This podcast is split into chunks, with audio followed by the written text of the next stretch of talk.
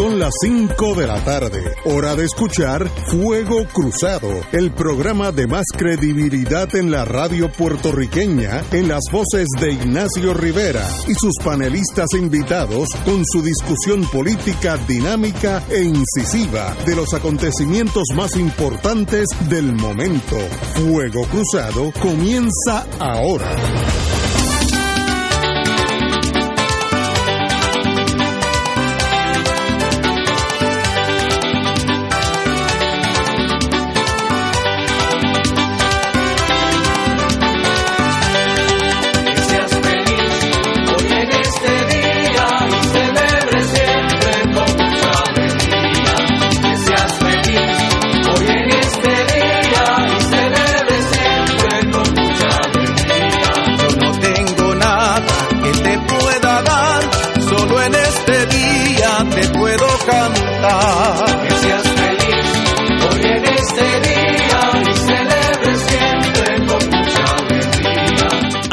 Amigas, empezamos con, yo diría allá en New England, Happy Birthday to You, pero lo latinizamos, como dicen aquí. Hoy es el cumpleaños del el doctor Fernando Cabanilla, nuestro perito médico en, en, en oncología y durante la pandemia. No va a estar con nosotros porque hubo una redada, una conspiración de sus ayudantes, sus familiares, y ahora mismo le están dando una, una sorpresa virtual, la cual tiene que atender. Así que a Fernando Cabanilla, qué bueno que eres aquí, amigo de todos nosotros, y qué bueno que estás haciendo un servicio para Puerto Rico de primera. Así que te felicito, tu cumpleaños, que cumplas mucho más, y sobre todo salvando vidas, eh, y, en, la, en la mejor de la medicina del mundo que sabemos de ti. Eh, amigos y amigas, tenemos a Alejandro Torres Rivera en la línea. Saludos, Ignacio. Muy bien. Para ti y para los compañeros de panel, esta vez estoy entrando telefónicamente porque estoy fuera del área metropolitana. Lo sabemos, sí. El, el, la carpeta que te tiene la policía, ya sabemos dónde está. Yeyo Ortiz, el que se ríe, Yeyo Ortiz, como siempre. Yeyo, muy buenas tardes. Muchos saludos, Ignacio, Alejandro y, a, al amigo, eh, si está por ahí también, el ex, el ex presidente del colegio. Aquí está con nosotros, Román. Román. Eh, tenemos en la línea a un hermano mío y hermano de Fuego Cruzado, Harry Anduce. Muy buenas, Harry. Muy buenas, Ignacio. Y a los demás conspiradores de este programa. Saludos. Ari, un abrazo de mi parte. Saludos, Ari. Saludos de parte de Edgardo Román. Este, Carlos, hoy murió desgraciadamente don Carlos Tazo Zenón, que yo creo que es uno de los héroes de Vieques, en las buenas y en las malas, ayudó a desmilitarización de Vieques y otros aspectos aún no militares, dedicó su vida a la isla Nena, hoy pasa mejor vida, pero tenemos con nosotros a Arián Duce, que fue su abogado y de dos de sus hijos, si no estoy equivocado, eh, así que usted es la persona más indicada a hablar de Carlos Tazo Zenón.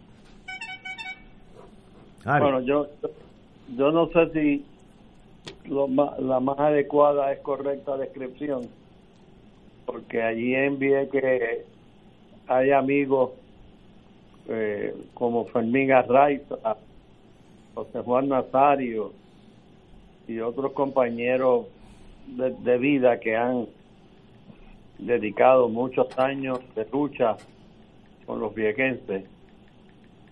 Eh, pero sí, Tazo, eh, tuve gran placer de ser su amigo, de trabajar con él, de luchar junto a él, de hacer algunas aventuras que llevamos a cabo. Eh, Tazo es una de las personas más honestas, más valientes, más caballeroso y verdaderamente que yo respeto por su dedicación sin excepción a las cosas que creía. Tazo fue eh, uno de los promotores de la activación de los pescadores Vieques. Y era, era curioso en todo el mundo cuando proyectaban los visuales de las de las cadenas americanas de estos botecitos de pescadores puertorriqueños deteniendo las operaciones militares marinas de los barcos de guerra de los Estados Unidos y de Canadá y de otros países. Tazo además le dio siempre una dirección positiva, porque Tazo no era de hablar de odio ni de resentimiento. Él, él le importaba más que querían trabajar a hacerlo, más que de tratar de más a los que no lo Tazo tuvo una gran virtud que muy poco de los puertorriqueños y puertorriqueñas tenemos y es la paciencia. Tazo era una, una persona que podía esperar esperar sabiendo que iba a llegar el momento preciso para hacer algo y él, podía definir cuando ese momento sea. Así que para mí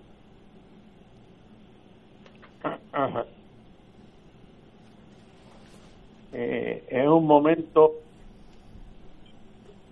de mucho dolor, de mucho de mucho sentimiento de tristeza el perder un amigo y que perdamos un, patriota de mano firme, de abrazo cero. Un puertorriqueño de los que necesitamos, como, como decía un amigo, necesitemos 100 y con eso resolvemos el país. Pero es difícil conseguir 100 como tal. Así que a ustedes les deseo el que puedan recibir esta noticia para que la discutan y la para que el pueblo entienda la importancia que fue la lucha de Vieques, no solamente para la gente de Vieques, sino para la gente de todo Puerto Rico. Y aquellos de ustedes que fueron a la marcha que hubo por la liberación de Vieques y la visita de la Marina de Vieques recordarán los miles de personas que allí marchan y recordarán la humildad de todos los de Vieques que iban sin búsqueda de protagonismo sino que eran un marchante en esa en esa marcha que para mí ha sido uno de los momentos más gloriosos de nuestra historia. De acuerdo. Así que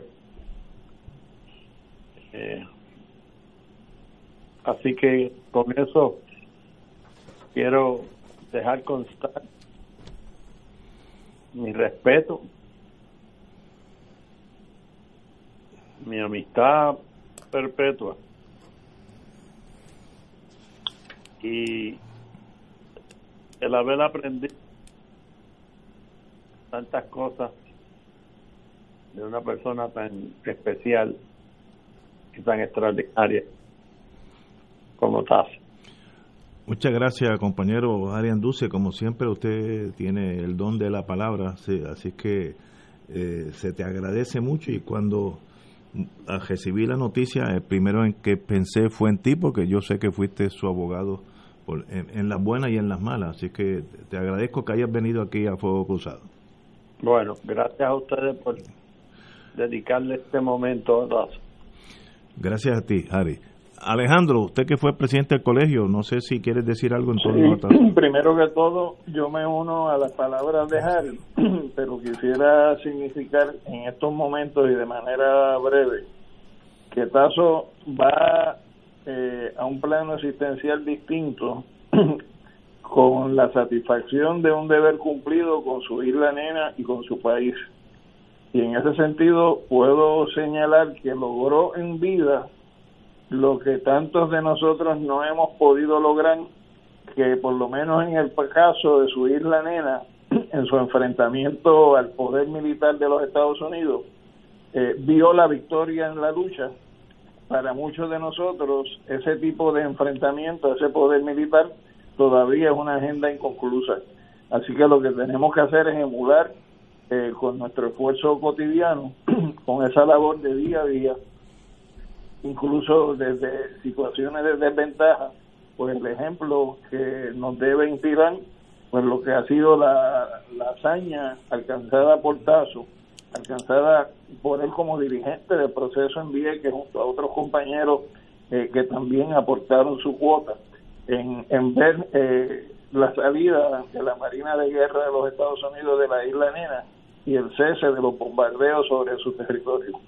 Así que yo creo que a la memoria de él no solamente debemos guardar el, normal y acostumbrado minuto de silencio, sino hacer votos por un compromiso de vida, de lucha, este, alcanzar nuestro, hasta alcanzar nuestro objetivo final. Extraordinario. José Ortiz Daliot, diga usted. Bueno, yo eh, pensaba que estábamos en el, en el minuto de, silencio, pero eh, yo, yo creo, yo me uno también a las palabras de Harry, a las palabras de, Alejandro. Yo quizás no lo conocí personalmente, quizás lo vi de lejos porque yo estuve en la marcha esa que habló Harry en el año 2000, si no me equivoco fue. Este y, y, y lo que lo que hay que hacer es básicamente eh, seguir el consejo de Alejandro. Hay que eh, relevar ahora a Tazo de su de su de, su pelea y, de su lucha no solamente por liberar la Vieque eh, de, de la Marina de, de, la Marina de Estados Unidos, sino ahora nos toca liberar a Puerto Rico, ¿no? Eh, en la manera más prudente que se puede hacer eh, para que para beneficio no solamente de los puertorriqueños que vivimos aquí, sino de los puertorriqueños que vendrán detrás de nosotros que son el futuro de Puerto Rico. Así que mi más sentido pésame a Tazo, a su familia, a sus amigos eh, y a todo Puerto Rico por la muerte de un gran luchador, porque siempre, aunque no lo conocí, estaba leyendo y si, lo seguía en los periódicos hablando y discutiendo las luchas diarias que daba en, en, en en contra de la Marina y finalmente, obviamente, como dijo Alejandro, logró su propósito, cosa que nosotros todavía estamos en el proceso. Edgardo Román. Saludos, buenas tardes a todos, eh, a todas. El, señor Carlos Tazo Zenón es un referente del compromiso con un pueblo, eh, en este caso con Vieques y con el pueblo de Puerto Rico. Eh, cuando uno visitaba la isla Nena, en el contexto de la, de la última ola de lucha que hubo para sacar a la Marina y devolver la paz al pueblo, eh, uno se topaba con él, con sus hijos, eh, quienes también eh, han sido destacados líderes, su familia han sido destacados participantes de, esa gesta que se dio en Vieques, que es una gesta extraordinaria. Es David contra Goliat, es el pueblo de Puerto Rico, en este caso en el contexto de, de Vieques, enfrentando a la Marina de Guerra más poderosa del mundo, pero además de ello, eh, yo puedo dar testimonio de haberlo conocido allá en Vieques, pero la última vez que hablamos fue en el Colegio de Abogados y Abogadas de Puerto Rico el año pasado cuando vino a presentar sus memorias. Y es interesante que selecciona por título en sus memorias Memorias de un pueblo pobre en lucha, porque eso era él, es lo que él representa. Eh, esas memorias de la editorial antillana son eh, ejemplares, son una lectura obligada y estimulante eh, para el compromiso de todos nosotros. Yo lamento mucho su deceso. Eh, un saludo, un abrazo a su familia allá en Vieques. Eh, y ciertamente hay que retomar el tema de Vieques y el tema de Culebra porque todavía hay desechos militares esperando ser limpiados en ambas islas y todavía el pueblo de Vieques, el pueblo también de Culebra, merecen una, una paz duradera. Mi más profundo respeto a Carlos Tazo Zenón, buen puertorriqueño. Señores, tenemos que ir a una pausa, amigos. Fuego Cruzado está contigo en todo Puerto Rico. Mercedes y Miosotis, si les dan un smartphone gratis, ¿qué hacen? Verme con mi doctor por telemedicina. Yo bajo el app de MMM y saco mis citas. ¿Y si se ahorran la mensualidad de 75 dólares, lo cogen? ¡Claro! Ambas ganan con el plan de show de MMM, el que cuida tu salud y tu bolsillo. Llama y oriéntate.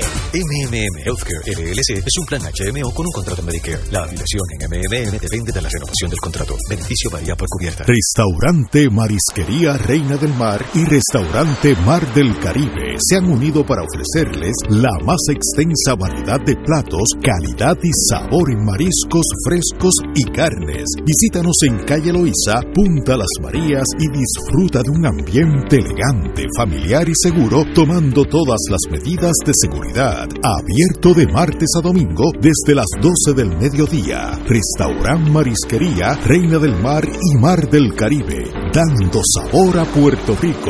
Localizado calle Loíza, Punta Las Marías, 787-545-5025. Fanático del deporte, la mejor información y el mejor análisis lo escuchas los sábados a las 2 de la tarde por Impacto Deportivo con Javier Sabat y el más completo elenco en deportes por Radio Paz 810 AM y en las redes sociales Facebook, Impacto Deportivo, Radio PR, Twitter e Instagram, Impacto underscore Deport.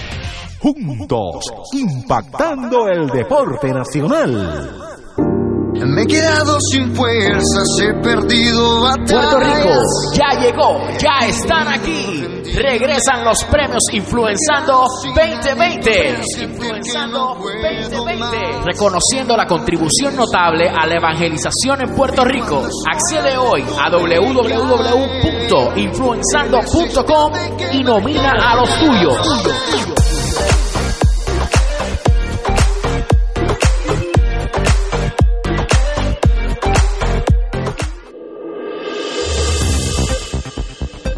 Y ahora continúa Fuego Cruzado.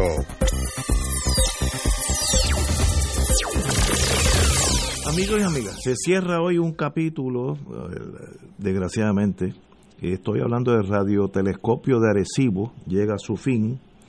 La Fundación Nacional de Ciencias reveló que la legendaria estructura referente mundial a la investigación radioastronómica será demolida sin planes de ser reconstruida. Eh, lo que dice la prensa, pues básicamente que algunos cables se han, deteriorado y se rompieron y es muy difícil arreglarlo. Bueno, eso depende porque eh, peor fue en la Twin Towers y allí ya, si uno camina por allí, ya hay edificios, todo. Así que eh, este no hay interés, eso es otra cosa.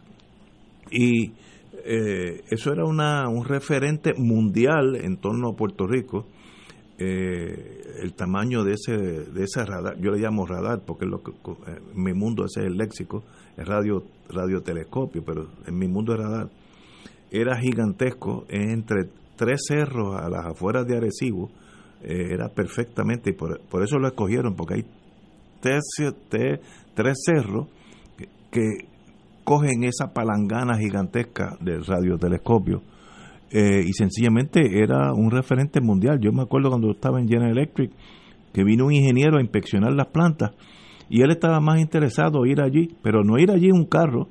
Alquilamos un avión y le pasamos por encima como media hora. Él tomó fotos, video, todo, todo. Él era fascinado con eso y dice que me decía, me acuerdo hasta su apellido, Santarpia, me decía que eso era una obra de tecnología a nivel mundial. Y sencillamente cayó en las manos de la depresión económica, eh, esos cables se, se rompen, porque como todo lo que es acero se va este, oxidando, y si no se reponen, pues se rompen. Si no se reponen los cables que aguantan el Brooklyn Bridge, a la larga se cae al agua. Así que esto es más bien dejadez de un país que ha venido a menos y sencillamente pues en el mundo político nuestro eso no es importante. Yo creo que es una gran pérdida de prestigio mundial, sobre todo dejarlo caer porque no, no se le ha dado mantenimiento, dice muy poco a nivel mundial de, lo, de las prioridades de este país. Me duele mucho, eh, tengo después que hablen los compañeros algo más que decir de esto, pero it is what it is. Ahí está la noticia cruda, es un para mí un, un paso más claro del el colapso de este país como país en el sentido de, de, sus prioridades. Yello, tú que estuviste en las Fuerzas Armadas y pasaste susto, dime, ¿qué tú crees de eso? Pero mira, Ignacio, yo tengo eh, un recuerdo con relación a ese radar, como yo le digo radar también, este cuando yo coordinaba para el pueblo de Puerto Rico, para el gobierno de Puerto Rico, la negociación del aerostato que finalmente se instaló en Laja. Me acuerdo. Eh, que venía para obviamente una misión eh, contra la intersección de, los, de los barcos y aviones que traían eh, droga a Puerto Rico. Tuve que coordinar con la gerencia de ese radar para que no interviniera con la misión del aerostato, así que estuve bregando varias semanas y finalmente muy cooperadores eh, y logramos con éxito eh, esa coordinación y la implementación del bloqueo eh, del radar para que no interfiriera con la con la con el área nuestra, ¿no? y tengo que decir que eso la experiencia fue muy positiva, al contrario a la experiencia que tuve con la Marina de los Estados Unidos que también tuve que coordinar porque ellos tienen unos radares o tenían unos radares en el yunque. En Pico eh, y, y, y, fue todo lo contrario, una experiencia muy ruda, eh, aunque logré prevalecer no porque porque yo era más sabio que los, los, los, los, los oficiales de la Marina, sino porque yo tenía eh, el vaqueo de la, de la Casa Blanca, porque era un proyecto del presidente George Bush padre de los Estados Unidos y, nosotros estábamos obviamente bregando con el radar que iba se iba a instalar en Puerto Rico para cubrir toda la frontera sureña eh, de los Estados Unidos que inicialmente habían excluido a Puerto Rico pero nosotros le dijimos mira nosotros también tenemos este problema y logramos una asignación millonaria del Congreso de los Estados Unidos para que se incluyera la compra del aerostato de, de Puerto Rico finalmente ese aerostato eh, Roselló padre lo transfirió a la Fuerza Aérea y yo ahora ni sé lo que hacen, pero inicialmente era para bregar con la contra la interdicción de, la droga hacia, Puerto Rico. Don Alejandro. Mira, yo tengo en algunas cosas un acercamiento distinto al planteamiento inicial que tú haces, porque yo creo que lo que ha ocurrido con este, este telescopio agresivo no es responsabilidad del gobierno de Puerto Rico, mm. porque el gobierno de Puerto Rico no tuvo la responsabilidad directa sobre ese radar, fue parte del sistema que desarrolló los Estados Unidos para la década de 60, de los 70, como parte de un proyecto que Que es de experimentación de ondas electromagnéticas que van a la atmósfera, que van a la atmósfera y van a la desde el punto de vista de experimentos eh, que se están haciendo por parte de los Estados Unidos. Ese radar, con toda la dimensión que tiene dentro de esos tres cerros, funciona a la luz de los desarrollos nuevos en este tipo de tecnología de radar, tiene quizás la apariencia de telescopio, un telescopio, frente a uno que, por ejemplo, están desarrollando los chicos en estos momentos, que el día de varios kilómetros de distancia y que tiene también una función de percepción que con las distintas capas nosotros sobre la superficie de la Tierra. Sencillamente es un tipo de, tecnología que es una tecnología bien a los Estados Unidos desde el punto de vista militar podría tener algún tipo de uso desde el punto de vista de eh, experimentación civil pero realmente su deterioro es responsabilidad de quienes lo construyeron, que sencillamente dejaron que echara a perder. Esto no fue una obra del gobierno de Puerto Rico, eso fue una obra del gobierno de los Estados Unidos con propósito militar que se le ¿no? Y por ejemplo, lo que menciona Yello sobre las actividades que él tiene, el, el radar que tiene la Marina de Guerra de los Estados Unidos localizado en Punta en el Yunque, porque esto era formaba, se, integraba con una, unos radares que también estaban en Santa Cruz y la en San Tomás, otro en Montegata, en Vieques y que eran parte de lo que era el polígono de guerra electrónica que tenía la Marina de Guerra en los Estados Unidos, que se coordinaba desde la estación de Rupert Road, que también al cejarse las instalaciones de Rupert Road se cejó ese polígono de guerra electrónica. De forma tal que, que sí, eh, se puede señalar que, que ha habido ese deterioro, que ha habido ese abandono, pero los responsables principales de ese deterioro y de ese abandono es el gobierno de los Estados Unidos posiblemente, porque ya era tecnología vieja que no atendía adecuadamente sus propósitos como parte de este sistema HART que se ha desarrollado en distintos puntos de escala global eh, por parte de los Estados Unidos. Eh, Estados Unidos hace como 10 o 15 años determinó que ya era excess property, no tenían interés y fue entonces el gobierno de Puerto Rico con esta asociación de científicos, dijeron, ah, pues nosotros lo cogemos y lo administramos. Pues eso es mucho más fácil decirlo con la boca que administrarlo de verdad con el dinero. Y sencillamente eh, Estados Unidos lo, desechó, igual que cierran bases militares, como cerraron a, a Roosevelt Road y a Vieques y un día se fueron. Sí. Este, Isla Grande. Exactamente, exactamente. Pero compañero Román. La, la, realidad es que desde que se construye este monumento, porque aquello es enorme, son más de 300 metros, eh, es un plato extraordinario. Eh, en el año 63, eh, por décadas, hasta el año 2011, eso estuvo básicamente administrado por la Universidad de Cornell. Eran los que estaban trabajando allí y evidentemente dependían de financiamiento del National Science Foundation evidentemente de financiamiento gubernamental, particularmente de la NASA. Cuando dejan de auspiciarlo, pues evidentemente pues la, la Cornell lo entrega y se va. Eh, y vienen otras entidades a administrarlo y se queda sin financiamiento. Evidentemente, pues una estructura como esa, sin dinero, es una estructura tan compleja en términos de mantenimiento, pues el resultado iba a ser lo que ocurrió, eh, que eventualmente se iba a deteriorar a tal extremo eh, que ya se habla, es lo que hemos visto en los medios, lo que acabas de comentar es de, que se va básicamente a, destruir. Eh, eh, realmente de lo que se está hablando en este momento es, básicamente que va a desaparecer un instrumento de ciencia y de los militares desde el año 63.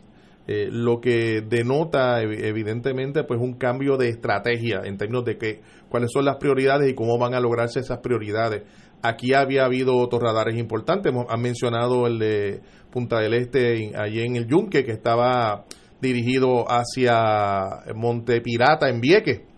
Eh, y se hablaba de que esos radares en particular tenían un uso estrictamente militar porque estaban en manos de la Marina para todo el asunto este de la de, la, de los submarinos. Eso es lo que se decía, ¿no? De los submarinos, sobre todo submarinos atómicos que habían en la, en la área de Rupert Roads. Eh, curiosamente, esos no están deteriorados, esos están allí. Los dos. Montepirata sigue siendo parte de la Marina, claro, y porque todavía hay un interés en Montepirata, en lo que hay allí y lo que hay en, Punta del Este. De hecho, al que me esté escuchando, vaya al Yunque, intente llegar a Punta del Este, intente llegar a ver lo que va a encontrarse, eh, porque hay vigilancia en el área que imposibilita las visitas no coordinadas, visitas de, de, civiles. A mí me da mucha pena esto. Eh, yo no creo que Puerto Rico tiene el dinero ni para remover los escombros. Eso se va a quedar allí como un monumento. Ni para reciclarlo. Ah, sí, no, porque eso es grande. Se requiere mucho, mucho ingeniería y dinero para remover eso. Esto va a terminar como el complejo petroquímico de eh, como Oye, sí, ah. perfecta. Un homenaje al Mo. Sí, este, va a ser una catástrofe y eso pues nunca está bien para uno como puertorriqueño que es eso, pues eso nunca cae bien ver la Corco y ahora el radar. Voy a hablar un poquito de radar cuando vengamos de una pausa porque voy a meter ahora el mundo de la inteligencia y el radar. Fuego Cruzado está contigo en todo Puerto Rico. La Hermandad de Empleados Exentos No Docentes de la Universidad de Puerto Rico denuncia a la Junta de Gobierno por su intención de querer destruir nuestro convenio colectivo y con ello la eliminación del Plan Médico Único que cobija a los trabajadores universitarios. Denunciamos la mezquina entrega de la gobernanza de la universidad a la Junta de Control Fiscal para no asumir su responsabilidad. A Emilio Colón y a la Junta de Gobierno le decimos que defenderemos con fuerza nuestro convenio colectivo. Exigimos la firma del convenio ahora. Fuego Cruzado, el programa de más credibilidad en la radio puertorriqueña, es ahora la tribuna abierta de análisis noticioso, con diversas perspectivas que exploran el trasfondo de lo que acontece a diario y cómo nos afecta. Escucha Ignacio Rivera y sus panelistas invitados de lunes a viernes en Fuego Cruzado en transmisión diferida a las 10 de la noche por Oro 92.5 FM. De todo un poco, con Manolo Almeida, el más ameno en tus mañanas por Radio Paz 810 AM, de martes a viernes a las 9 de la mañana. Notas positivas, salud, ambiente, negocios y entretenimiento. Manolo Almeida, doctora Bárbara Bustillo y la periodista Frances Ryan. De todo un poco, martes a viernes por Radio Paz. ¡Estamos vivos! Cada sábado de 9 a 11 de la mañana tendrás un encuentro con De Frente con la Verdad, donde se discuten asuntos que tocan de cerca la actualidad en todas sus perspectivas, las historias que afectan a tu diario vivir, estos y otros temas analizados desde el punto de vista evangélico. De Frente con la Verdad, todos los sábados de 9 a 11 de la mañana por Radio Paz 810. Y ahora continúa Fuego Cruzado. Bueno, un poquito de historia en el mundo de inteligencia. Ese radar, su primera función, primero cuando se instaló, era propiedad de la Fuerza Aérea Norteamericana. Y era un sistema tan y tan poderoso. Eh, había dos lugares donde se podían instalar, que era Jamaica y Puerto Rico por la localización geográfica, pero Jamaica eh, no era no era bandera americana y los americanos dijeron vamos a ponerlo eh, en territorio norteamericano.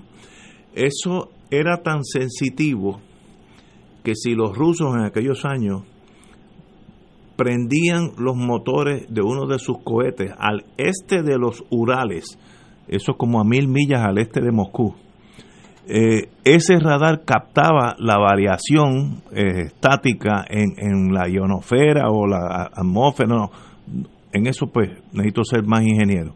Pero así de sensitivo era y eso fue parte de la Fuerza Aérea en aquella Guerra Fría y ahí sobraban los millones de dólares para mantenimiento porque era un antes de los satélites una oreja bien grande, bien poderosa que si Rusia prendía un cohete intercontinental, desde que estaba prendido, antes que saliera, ya se estaba oyendo ahí en Arecibo.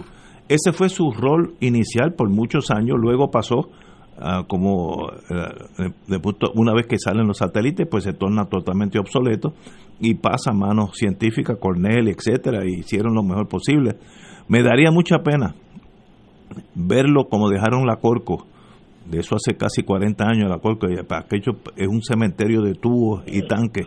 Eh, eso me daría mucho pena si eso pasa. Ahora, moverlo de allí cuesta muchos millones de dólares y yo sé que Puerto Rico no tiene ese dinero y la Junta jamás se lo permitiría eh, antes de pagarle los bonos que moviéramos a los bonistas que movieran eso de allí. Así que me imagino que es un corco de nuevo este recordándonos que una vez fuimos mucho más de lo que somos ahora. Me daría mucha pena, pero creo que va a pasar. Pero la demos en dación en pago por la deuda, que se lleven eso y, y condoren parte de la deuda, sino la totalidad.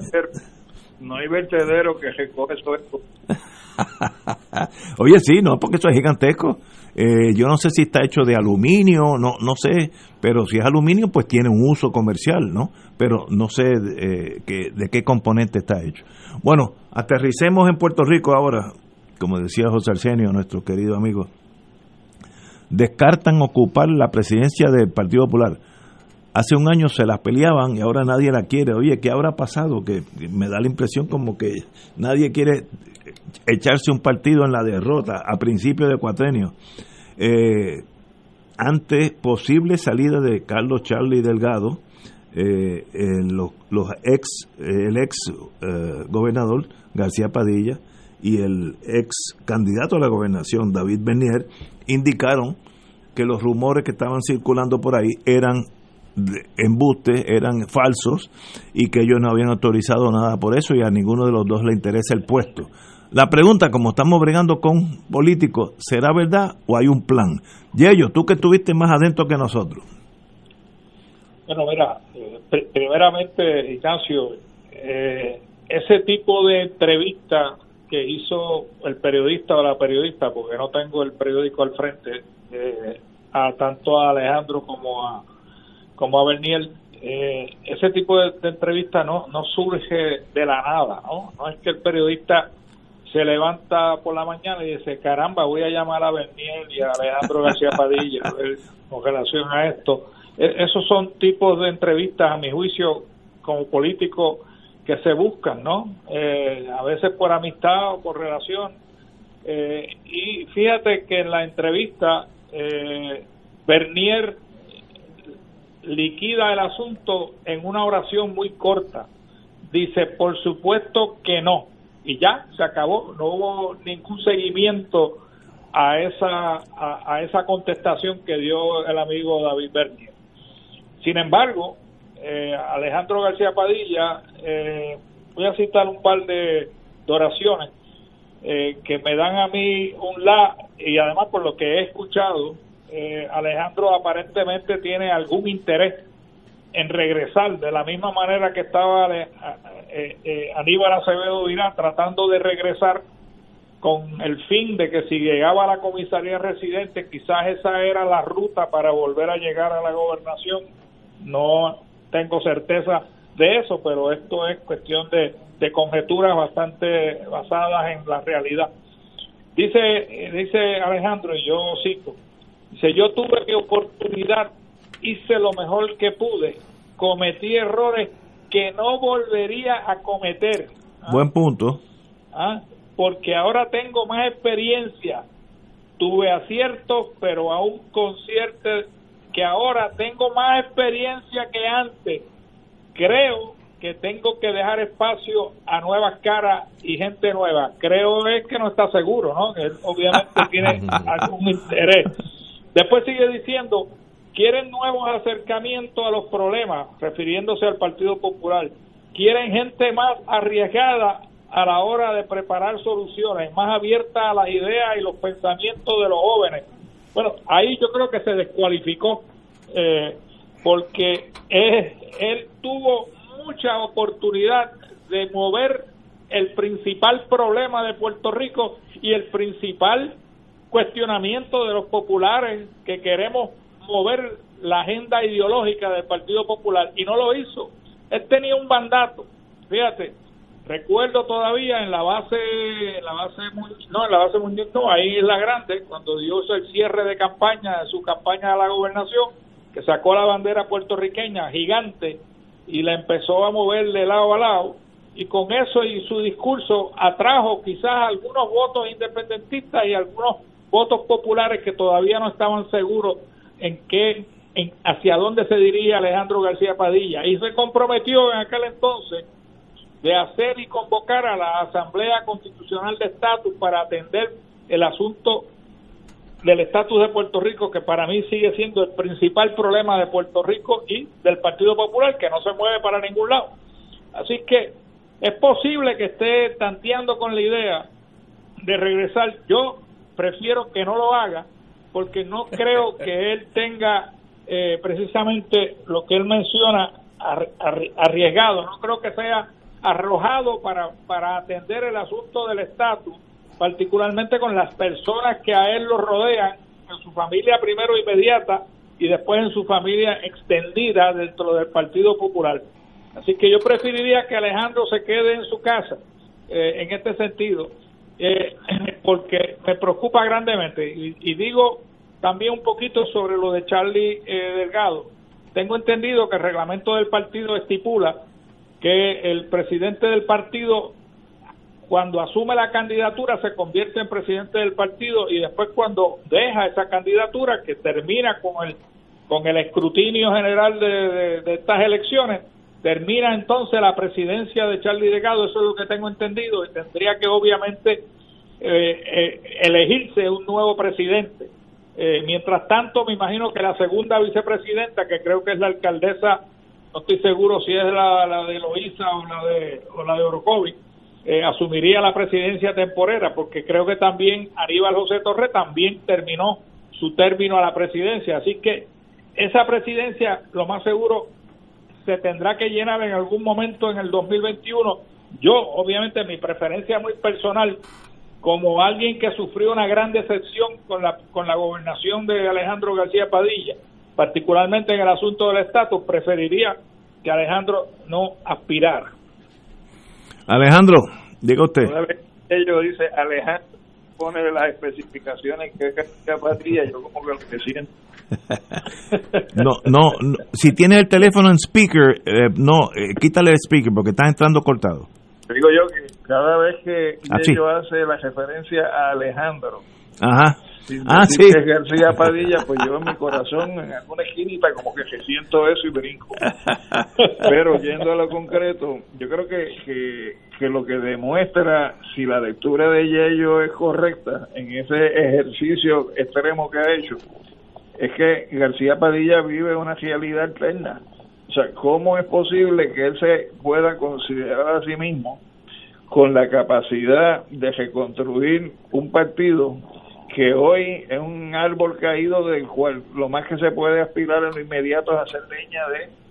O sea, es, un partido que ha venido a menos y ciertamente lo que podría insuflarle algún tipo de dinamismo al Partido Popular es si adoptara una posición concreta sobre las relaciones políticas futuras de Puerto Rico con los Estados Unidos sobre bases no coloniales, no territoriales e instrumentara un método eh, adecuado para poder llevar a cabo ese propósito, pero eso no ha estado, no está en la agenda de García Padilla y cuando eh, levantó la bandera de la Asamblea Constitucional de Estatus en campaña, después él mismo se encargó de, de Así que en, ese sentido, pues mm, me parece que decir el que tiene más experiencia con la realidad de un partido que cada vez tiene menos gente, yo creo que, que, sencillamente eh, es como, como un ejercicio de futilidad tan siquiera considerar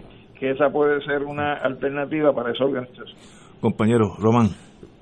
Las elecciones fueron hace 17 días de hecho todavía al día de hoy yo no me atrevería a aseverar que se contaron todos los votos.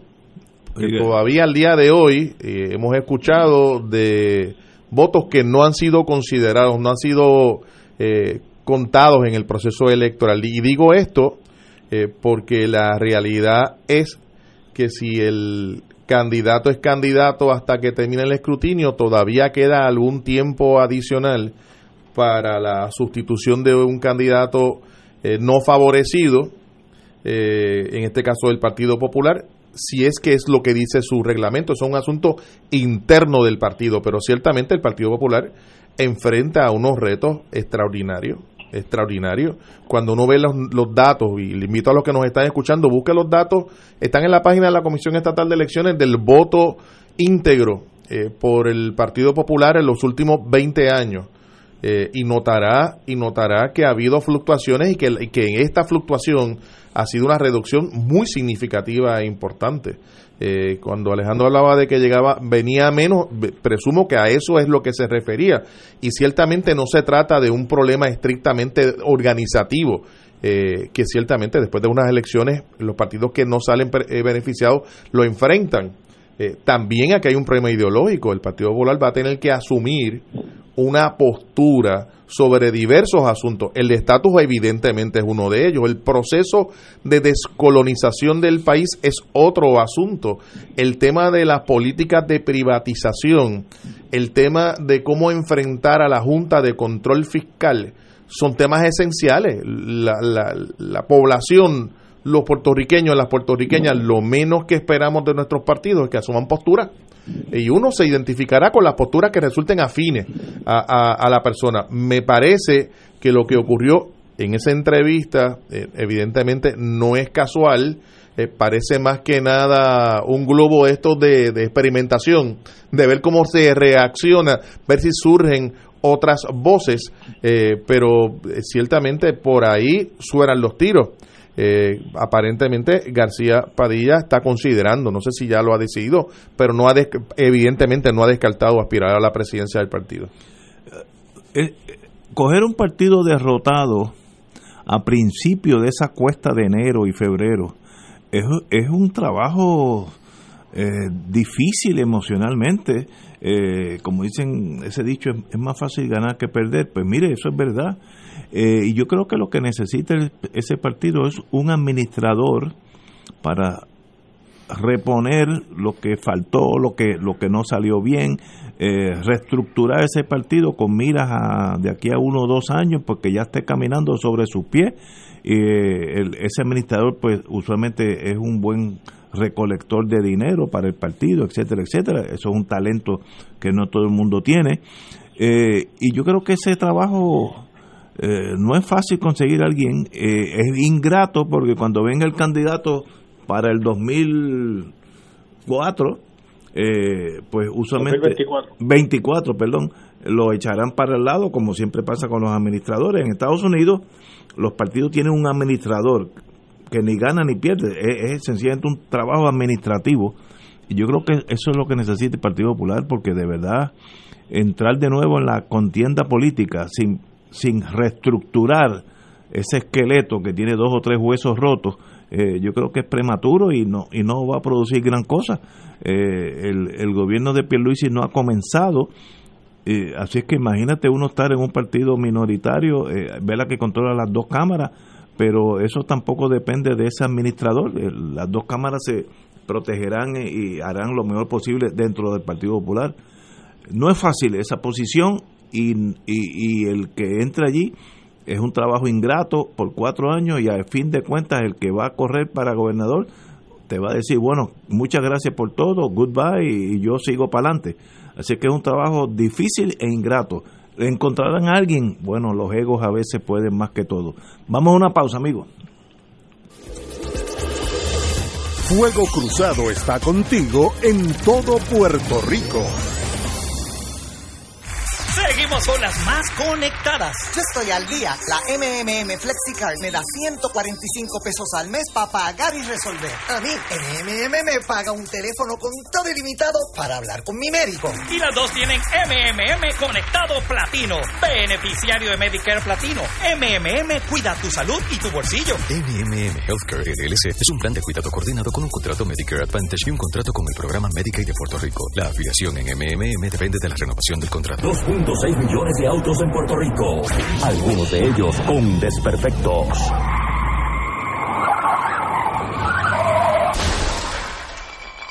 Autocontrol. Tu carro. Tu carro. Tu mundo. Tu mundo. Lunes a viernes a las 11 de la mañana por Radio Paz 810 AM. Radio Paz te ofrece el mejor motivo para levantarte temprano y disfrutar el comienzo de un nuevo día de lunes a viernes con Enrique Liboy y Radio Paz en la mañana. La dosis perfecta de noticias, deportes y éxitos musicales de todos los tiempos, humor y curiosidades, calendario de actividades y tus peticiones musicales por el 787-300-4982. Conéctate con el 810 AM de lunes a viernes con Enrique Liboy y Radio Paz en la mañana. En Radio Paz 810 AM agradecemos las contribuciones de nuestros oyentes recibidas a través de ATH Móvil durante esta larga cuarentena, que nos ha permitido mantenernos en el aire a pesar de la difícil situación económica que nos ha golpeado duramente. Permanecemos a flote, pero cada vez es más cuesta arriba la misión de seguir operando este ministerio radial al servicio de nuestros hermanos en la fe y nuestra iglesia. Ahora más que nunca necesitamos de tu solidaridad. Entrando a la aplicación ATH móvil de la siguiente manera. Paso número 1, marca Pay Business. Paso 2, busca Radio Paz 810. Número 3, escribe la cantidad del donativo. Y número 4, presiona enviar. Muchas gracias por tu ayuda y mil bendiciones ahora y siempre.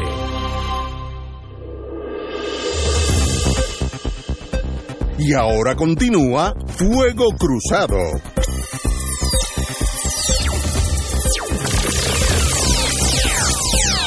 Bueno, amigos y amigas, vamos a hablar de nuestra elección.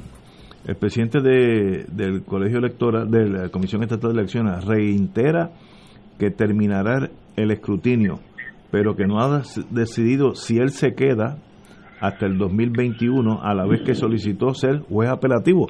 Bueno, pues si usted solicitó ser juez apelativo, quiere decir que le gustaría ser juez apelativo. No creo que esto es un gran brinco intelectual, ¿no?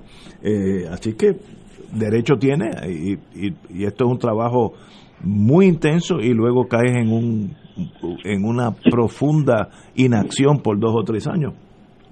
En el día de hoy, ayer, aparecieron otros maletines, eh, con, controversia porque no tenían los sellos que autentifican que no se han contado, pero con eso había votos sin contar. Bueno, un desastre administrativo eh, de marca mayor, usualmente es el voto adelantado el que está dando problemas. Y, y de verdad que no, no sé cómo uno se enfrenta a eso. Decir, ¿cómo uno declara un ganador si todavía están apareciendo eh, maletines o, papeletas sueltas? Pues es casi imposible, ¿no? Si uno es responsable. No sé qué hacer, pero Román, tú tienes aquí unos casos. Hoy hubo acción en los tribunales. Hoy hubo actividad en tribunales. Fíjate que esta semana, el 18, el día, el miércoles, el Tribunal de Primera Instancia de San Juan emitió una, una sentencia a petición del movimiento Victoria Ciudadana, en donde se requería la entrega del listado de las personas que habían solicitado ese voto adelantado la modalidad que fuera, sea la modalidad de lo que nosotros llamamos encamado, es decir, que le van a la, casa a coger el voto a la persona, o en la modalidad del voto adelantado, los que fueron el 31 de octubre a votar, o en la modalidad de los médicos, las enfermeras, etcétera, que tuvieron su día, o eh, las personas privadas de su libertad. Hay cuatro modalidades de ese voto adelantado, y entonces también está el asunto del voto ausente, que son los que no viven en, en Puerto Rico pues el, tribunal había emitido una sentencia requiriendo, ordenando a que se entregara la lista de las personas que solicitaron ese voto y que se entregara la lista de las personas que efectivamente fueron y ejercieron el derecho a ese voto. Son dos listas. Eh, para verificar, ¿verdad? Que, los que querían votar y los que votaron. Y los que votaron. si, machean. Así es. En el día de hoy, el Partido Nuevo Progresista, más bien su eh, eh, en este comisionado electoral, el lector Joaquín Sánchez, presentó una petición de reconsideración ante la jueza, básicamente porque no se han, de hecho no se ha entregado la lista de las personas que votaron, la primera lista sí se había eh, entregado, pero esta no se ha entregado, y están pidiéndole reconsideración al tribunal y entre otras cosas están pidiendo que de permitirse la entrega de esa lista, que hayan garantías de confidencialidad porque alegan que hay datos personales de esos electores. Eh, simultáneamente, yo tengo aquí el documento de, de, la, de la, petición de reconsideración, están todos los medios, eh, pero hemos escuchado de que se ha presentado una, una petición eh, para que el Tribunal Supremo de Puerto Rico intervenga en la controversia. No sé cómo no han logrado porque no sé si estabas al tanto que hoy el tribunal no estaban funcionando. O sea que, yo no creo que la Secretaría del Tribunal Supremo estuviera abierta como para que se presentara. Si en efecto lograron presentar el documento, pues alguna movida habrán hecho. De lo contrario, lo, habrán tenido que hacer de la misma manera que presentaron la moción de manera electrónica a través del sistema que tiene ahora tribunales para recibir mociones y notificar resoluciones y órdenes. Pero no es lo único. El candidato Miguel Romero, hoy senador, eh, candidato a, la, a ser electo como alcalde de San Juan, quien recibiera una certificación preliminar o parcial eh, del resultado electoral, donde salía beneficiado de esto, eh, presentó un recurso de mandamos. Eso también fue hoy contra la alcaldesa saliente Carmen Yulín Cruz Soto, requiriendo que se iniciara de una vez el proceso de transición en la ciudad capital, aquí en San Juan, que no ha comenzado eh, porque la alcaldesa le ha manifestado al señor Romero, al licenciado Romero, eh, que escuchó por voz del presidente de la Comisión Estatal de Elecciones que no había todavía eh, un ganador eh, definido o definitivo o electo, un candidato electo porque no se había terminado el, proceso. Eh, y ante esa controversia es que se presenta este mandamo que resulta muy interesante porque obliga a interpretar el alcance de la nueva ley de municipios que entró en vigor ahora en agosto. Que es, es vaga en torno así el candidato tiene que ser ya certificado y no certificado preliminarmente. No lo dice, es no, que lo, no, dice. Lo, no lo dice, habla de, del, del, sucesor, habla del candidato electo, eh, es lo que dice la ley de municipios, el Código Municipal de Puerto Rico, antes se conocía como la ley de municipios autónomos. Eh, la, la situación es que al no decirlo obliga a que entonces sea el tribunal que interpretando el código determine si esa certificación recibida por eh, Romero, por Romero Lugo, es suficiente como para que se dé inicio al proceso de transición. Esas son las dos controversias que están planteadas. Una está en el Tribunal de Primera Instancia de San Juan, la otra, que es la del la, mandamo, y la otra eh, está planteada en el mismo tribunal, pero se ha dicho o se ha anticipado que se habrá de llevar al Tribunal Supremo de, Puerto Rico, quien tendrá, quien será la última voz en última instancia que resolverá ese asunto. Alejandro. Pues mira, yo creo que, que eh, eh, el primero que el resumen que ha hecho Edgardo, un buen resumen de lo que ha estado aconteciendo. Eh, traigo a colación pues, lo último que señala Edgardo sobre el mandamos que está pidiendo el senador Romero, que mandamos parte de la premisa que existe un claro deber ministerial. Si tú lo que quieres saber es la interpretación o el alcance que tiene una ley, para eso está el recurso de la sentencia declaratoria. Y cuando tú tienes un recurso alterno al mandamos, tienes que agotar ese otro recurso alterno cuando, como se acaba de señalar por parte de, Edgardo, no hay una expresión clara que establezca una obligación como deber ministerial eh, para llevar a cabo eh, el, ese proceso de transición. Segundo, yo creo que hay una cuestión de sentido común y es que si uno de los lugares donde mayor conflicto hay con relación al resultado de la votación es San Juan, pues yo creo que el sentido de lo que es la prudencia eh, te debería orientar a que debamos esperar que termine ese proceso de escrutinio de San Juan, que en primera y última instancia es por donde comienza el proceso de escrutinio y hay una serie de órdenes que ya han sido dictadas por el tribunal que tienen que ser ejecutadas. Entonces, en ese sentido, tampoco tú deberías estar planteándote el mecanismo de una reconsideración cuando hay una orden emitida que se tiene que cumplir mientras no se revoque, esa es la norma que hay que acatar.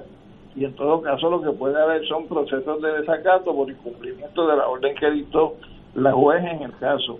Entonces, me parece que eh, eh, el que se radiquen estos recursos lo que hace es seguir abonando al ambiente de incertidumbre, de inseguridad, de confiabilidad en el sistema, en el proceso electoral mismo y sobre todo en un contexto donde hay tantas irregularidades que ciertamente pues eh, socavan lo que es la confianza no solamente en el sistema electoral de Puerto Rico sino en la entidad que está llamada a hacer cumplir eh, los procedimientos bajo la ley eh, electoral. Así que me, me parece a mí que, que esos elementos hay que sopesarlos y finalmente, sobre el señalamiento que tú haces, Ignacio, de que el presidente de la Comisión Estatal de Elecciones hoy esté manifestando su interés en una posición para el Tribunal de Apelaciones, a lo que tiene derecho, también añade otro elemento de confiabilidad en su decisión, sabiendo uno que todavía el gobierno de Puerto Rico es el gobierno de Wanda Vázquez, que todavía se puede dar un proceso de una asamblea, una una convocatoria, una extraordinaria eh, por parte del Senado que todavía se pueden enviar nombramientos para el proceso de confirmación y que ciertamente pues cómo se comporte esta persona que tiene la aspiración a ser juez del apelativo podría de alguna manera eh, estar eh, eh, maculado ¿no? lo que pueda ser su objetividad como presidente de la comisión y su aspiración eh, por ocupar una posición en el Tribunal de Apelaciones. Así que me parece que eso lo que sigue es añadiendo problemas eh, a, la, a la situación que enfrenta hoy Puerto Rico con el proceso electoral que se llevó a cabo, eh, como indica Edgardo, hace apenas 17 días. vamos a una pausa y regresamos con el compañero Ortiz Daliot. Fuego Cruzado está contigo en todo Puerto Rico.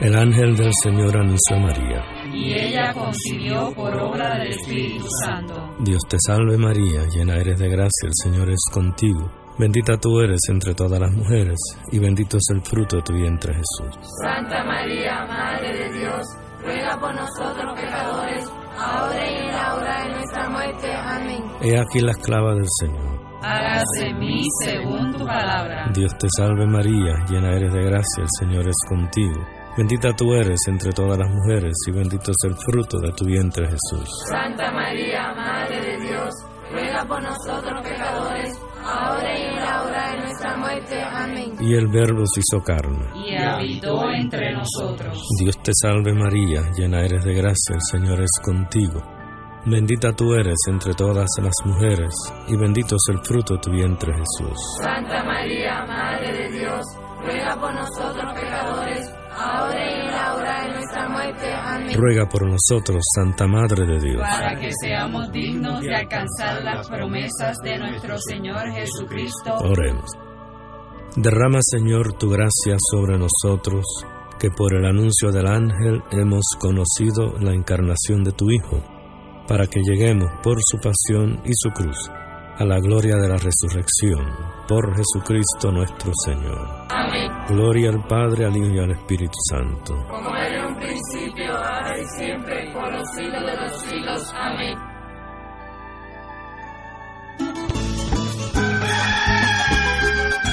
Llegó la hora de reactivar el fervor católico y agradecer las bendiciones divinas. De regreso al santuario en persona para la misa de madrugadores desde las 5 y 30 de la mañana. La convocatoria es para reunirnos implementando todos los protocolos y distanciamiento social que garantice nuestra seguridad y no represente peligro para la salud en las amplias facilidades del Santuario Nacional de Nuestra Señora, Madre de la Divina Providencia en Cupey. Nos congregaremos con las debidas precauciones el sábado 5 de diciembre, desde las 5 y 30 de la mañana. Misa de madrugadores de regreso al santuario. Para detalles accede a nuestra página en Facebook o llama al 787-646-9448. Transmisión radial por Radio Paz 810 AM y Radio Paz 810.com. Oro 92.5 FM. Radio Oro FM.com.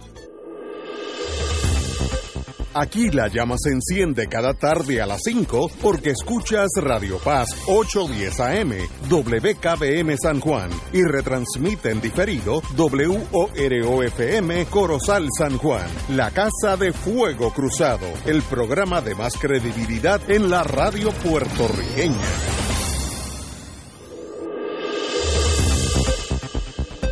Y ahora continúa Fuego Cruzado.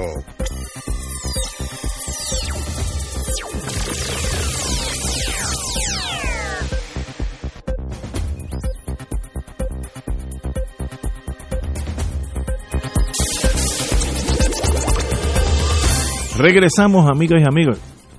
Yo creo que a fin de cuentas los abogados harán sus cosas, iremos al tribunal, pero a fin de cuentas la Comisión Estatal de Elecciones tiene que contar todos los votos lícitos y salir de eso. Y ganó el que ganó y perdió el que perdió. Esta incertidumbre es peor que si eh, se cruzan de vaso y, y no hacen nada. Acaben del conteo one way or the other y por ahí jalamos el gatillo y se sigue la normalidad. Ya yo no sé cómo tú lo ves. Mira, yo, yo estoy un poco confuso con la acción que tomó el comisionado electoral del Partido Nuevo Progresista de, de buscar una reconsideración y de tratar de elevarlo al Tribunal Supremo de, de Puerto Rico, porque yo había leído, había escuchado en los medios de que todos los partidos se habían puesto de acuerdo, incluyendo al presidente de la comisión, para atender la orden de la jueza este, y que había una vista que ella se había solicitado para el próximo lunes, lunes eh, para atender esa situación. Así que me, me causa un grado de sorpresa el que un partido nada más simplemente trate de buscar eh, algún tipo de remedio eh, a nivel del Tribunal Supremo que, que, que quizá, por decirlo de esta manera, lo controlan jueces nombrados por, por ese partido en particular, por el Partido Nuevo Progresista. Así que estoy muy un poco confuso, pero puedo también decir que en parte eh, la comisión hasta cierto grado fue negligente porque tengo entendido que la ley estipula que esas listas que pidió Victoria Ciudadana se las tenían que haber dado antes de las elecciones a los partidos y eso no se cumplió y que por eso es que va Victoria Ciudadana al tribunal a, que se le den las listas a las cuales tenía derecho. Así que hay, aquí como que hay cierta cierta eh, grado de negligencia del, presidente de, la Comisión Estatal de Elecciones al no haber cumplido con esa disposición estatutaria. Así que eh, fue hasta cierto grado buscada esa esa esa esa, esa, esa litigación. Pero ahora si es así que el Tribunal Supremo acoge eh, la petición del, del, comisionado electoral del Partido Nuevo Progresista, pues tendremos que obviamente esperar. En cuanto a lo del asunto de San Juan, ya yo había indicado el miércoles pasado en este programa que me invitaron eh, como emergente eh, y con dos otros penalistas distinguidos, tanto el licenciado Richard como el Luis Acevedo, que creíamos que en ese momento era prudente, quizás en base a la certificación preliminar que tenía el licenciado Romero, que se iniciara el procedimiento de, transición en el municipio de San Juan.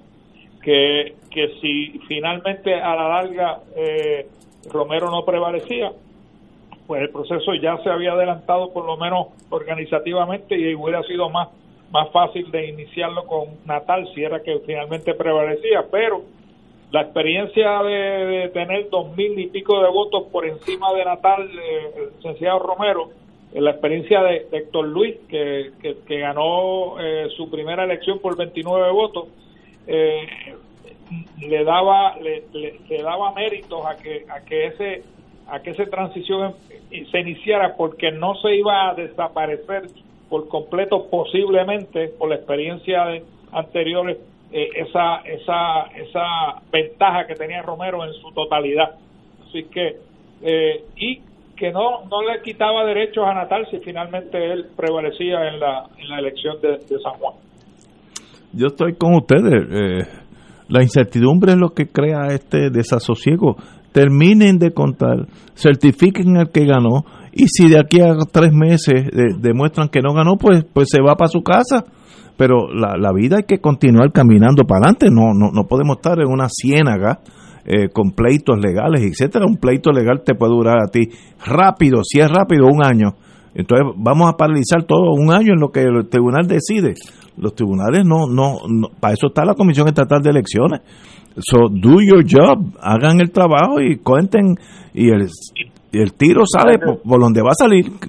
Ignacio, pero aquí hay un factor que no se puede dejar a un lado y es que independientemente de lo que sean los números, aquí hay un proceso que cada vez aparecen más chichones de irregularidades.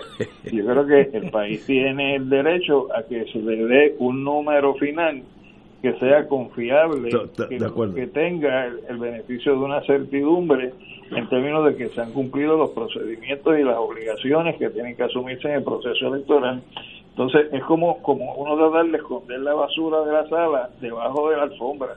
Y yo creo que el país está harto de ese tipo de comportamiento donde se trata de tapar la basura debajo de la alfombra, lo que hay que hacer es quitarle la alfombra, removerla y sacar la basura. Yo creo que eso es lo que el país está pidiendo en estos momentos. yo estoy de acuerdo. Contemos los votos. Mire, va a pasar una cosa, o uno gana o uno pierde. No puede pasar más nada. No, aquí no hay un empate.